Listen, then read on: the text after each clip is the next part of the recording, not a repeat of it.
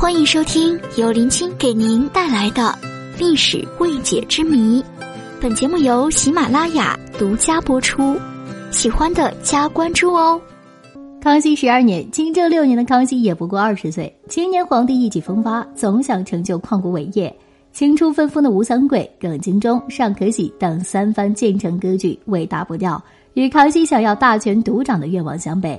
于是，意志削藩令下，三藩之乱爆发，东南西南烈焰腾空，全国性的战争再次发生。三藩之乱历时八年之久，才被最终平定。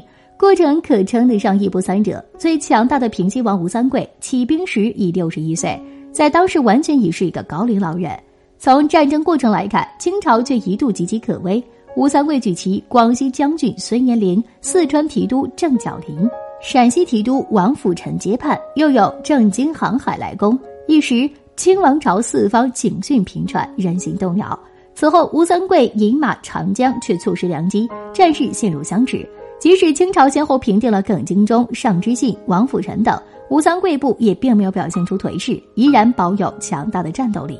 自康熙十七年起，清军逐渐转入反攻，在湖广战场集结起十万兵力，战略目标是攻下重地越州。吴三桂毫不示弱，以围魏救赵之计，分兵两路，派胡国柱、马宝进攻广东邵州，吴世从进攻广西桂林，打乱清军部署。吴三桂亲侄吴应期则固守越州，城中屯有三年之粮。清军虽重重围城，却旷日弥响，迟迟无法攻下越州。康熙越来越焦躁，甚至打算御驾亲征。但吴三桂戎马一生，战事经验非初出茅庐的康熙可比。他又出其一招，调回大将马宝、胡国柱猛攻八旗主力屯守的永兴。永兴是衡阳门户，永兴如果被攻下，则清军的越州之围难以为继，还要担心身后被袭击。永兴一旦失守，湖广形势将再度逆转。吴三桂在这一年已称帝，其士气必将极大振奋，康熙将再遭重大打击。永兴在历史上本默默无闻，这时这一带却屯守着八旗主力，是康熙最为倚重的一支战略兵团，打算在湖广战场作为杀手锏使用。此时战事爆发已经五年，清军在战场上多以露营兵力与吴军相抗衡，满旗八旗主力是康熙的看家镇国之物，也是清朝之国家根本，还没有在正面战场上被大规模投入决战。偏偏吴三桂不信这个邪，调兵攻永兴。正是其试图一战动摇清朝根基的战略企图。胡国柱、马宝统帅的兵力仅有两万余，满蒙八旗兵力是其一倍有余，且有策应。吴三桂此举看似极为冒险，交战结果却让人大跌眼镜。吴军在胡国柱、马宝统帅下，三军用命，在城外大破前来迎战的八旗军。吴军战果可称辉煌。镇斩从一品的正白旗都统以礼部，正二品的正蓝旗护军统帅哈克山，以及以下四十一员八旗将佐，有击败前锋统领硕代、副都统初代、仪思孝所率援军，取得压倒性的胜利。随后，吴军扫荡了城外清军的营垒，围困永兴，日夜猛攻，城内只剩下硕代统帅的数千满洲兵，他们据城死守，数度危殆，永兴城摇摇欲坠。清军在永兴附近还有大批兵力，但在吴军的兵锋之下，驻茶陵之杨威大将军简亲王喇布不敢派兵来救。将军穆战率郴州援兵在路上徘徊不进，竟然无一人敢挡吴军之锋芒。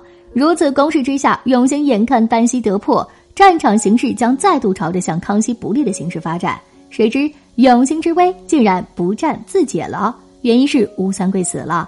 吴三桂于康熙十七年三月在衡州登基称帝，国号大周。当时他已经六十六岁。三个月后，他的结发正妻张氏病死，给他很大精神打击。到了八月，又因心情不舒，肝火过盛，得了下痢，腹泻不已，百般调治也无法见效。他自知已来日无多，火速命孙子吴世蕃来衡州托付后事。吴世蕃还没来得及赶到，吴三桂就在八月十八日病死，只做了五个月的皇帝。为了防止动摇军心。衡州密不发丧，同时飞马急召前线核心军事将领回衡州商议善后大事。皇帝驾崩，胡国柱、马宝大惊，无心作战，丢下即将被攻克的永兴，撤围而去。八月二十一日夜，永兴城里的清军忽然看到城外火起，派人打探，说是吴军自己焚毁营寨，整军急退。硕代不敢相信，怀疑是吴军的诱敌之计，仍然坚守不出，直到八月末消息传出，才知道其中缘故。本来还会对八旗兵形成重大打击的永兴之战，因为吴三桂突然死亡而草草收兵。数十年后，康熙回忆此战，还不禁感慨：吴三桂兵围永兴城，迫在旦夕。吴三桂一死，骑兵皆退，此亦天意也。吴三桂死后，吴军失去了主心骨，将士多有叛效。饶是如此，满洲将帅仍多牵延，以致又十余三年多才攻下昆明，平定三藩之乱。谈到三藩之乱，在获得最终胜利后，对康熙的评价多半是英明神武，敢作敢为。其实这多少有些片面。康熙拥有全国的资源，却勉强和吴三桂打个平手。如果吴三桂不是在之前局面大优的时候徘徊不进，清朝局面还要更加危险。即使在吴三桂失去诸多强援，两军相持后，他依然能够运筹帷幄，给八旗军以重大打击。假使他再多活几年，康熙还要更加焦头烂额。这才是正常的世代发展。康熙下诏削藩，自己却全无准备。相反，吴三桂早已厉兵秣马，随时准备举击。等到他一起兵，康熙手忙脚乱之间，半壁江山已经不保。这恰恰是二十岁的康熙与六十一岁的吴三桂差距之所在。吴三桂一生经历无数大风大浪，政治、军事经验都不是足不出紫禁城的康熙所能比，两者表现出全面差距。康熙无所准备，贸然削藩，才是一次极危险的举动。然而，康熙的劣势是年轻，优势也是年轻。吴三桂起兵时已年近花甲，如果无法一鼓作气迅速推倒康熙，相持之下的结果必然是死在康熙之前。吴三桂一死，吴军再无能统领全局之人。内部又陷入争权夺利，必定无心再战，被各个击破。永兴之战可以看作三藩之乱的一个缩影。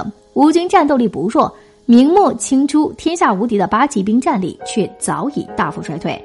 但战事之最后胜负却系于统帅一人之身，而即使攻下永兴，也只能给清朝再多增添一些麻烦。因吴三桂大限已到，没有时间再支撑下去。从大势来看，败局可以说已经注定。对三藩之乱，康熙心有余悸。他自己评价道：“八年之间，兵疲民困，幸上天眷佑，祖宗福庇，逆贼遂而荡平。倘复再延数年，将若之何？”因此，康熙平定三藩，说不上有多么英明神武。削藩的决定也可以称为草率，险些让帝国分崩离析。只是凭借运气好和寿命长，熬死了吴三桂而已。然而，历史就是这样巧合。三藩平定后，仅数年。沙俄就在东北动作越来越大，乃至发生两次雅克萨之战，紧接着又是前后持续长达七十年的清准战争。假使没能及时平定吴三桂，历史走向又将变得迷雾重重。吴三桂原本是大明朝驻守辽西的大将军，也是崇拜皇帝最为倚重的臣子，甚至当时的吴三桂在明朝拥有不亚于皇权掌控下的军队。明朝末年，为了抵抗清军的入关。崇祯皇帝甚至将最为信赖的关宁铁骑交给了吴三桂掌控，但是外患尚未平息，内乱已然爆发。在繁重的赋税以及官僚腐败运行下的百姓揭竿而起，在李自成的带领下，掀起了一场声势浩大的农民起义运动。这场运动势如破竹，以惊人之在极短时间内就打到北京城下。养尊处优的禁卫军如何能够和亡命之徒的起义军相抗衡？很快，北京城沦陷，崇祯皇帝自缢眉山，统治二百多年的明王朝退下了历史舞台。大清和李自成的大顺王朝，吴三桂势必要做出选择。但是历史总是这么的出乎意料，本来已经顺利归降的吴三桂，在率军前往归降的路上，听到了远在京城的部下送来的迷信。原来李自成已经暗中做好了部署，一旦吴三桂进入京城，就将自己的兵权解除。原来给自己写信的降兵也早已被打入大牢。书信中闯王的勤政爱民、优待战俘的言辞，只不过是在李自成的威逼利诱下撰写的。真实情况根本就不是这样。接着，吴三桂的父亲被杀，家产被抄，爱妾被玷污的消息传来。听到消息的吴三桂愤恨之余，转而投靠大清。在吴三桂的帮助下，清军很快就实现了对三海关内疆土的统治，并且充当先锋部队，东击李自成。南大小朝廷为清朝的建立下了赫赫战功。按理来说，作为前朝降臣的吴三桂必定会受到新朝廷的优待。确实，大清朝刚刚定都监国，为稳定政权、实现对汉人的有效统治，也为了显示大清大国对汉室移民的优待，确实对吴三桂大加优赏。不仅将原来的吴三桂辽军所在地的云南赐给了吴三桂，更是加官进爵，黄金白银绫罗绸缎的赏赐更是数不胜数。那如此优待之下的吴三桂，为什么非要想不开的造反呢？一前朝移民身份是种隐患。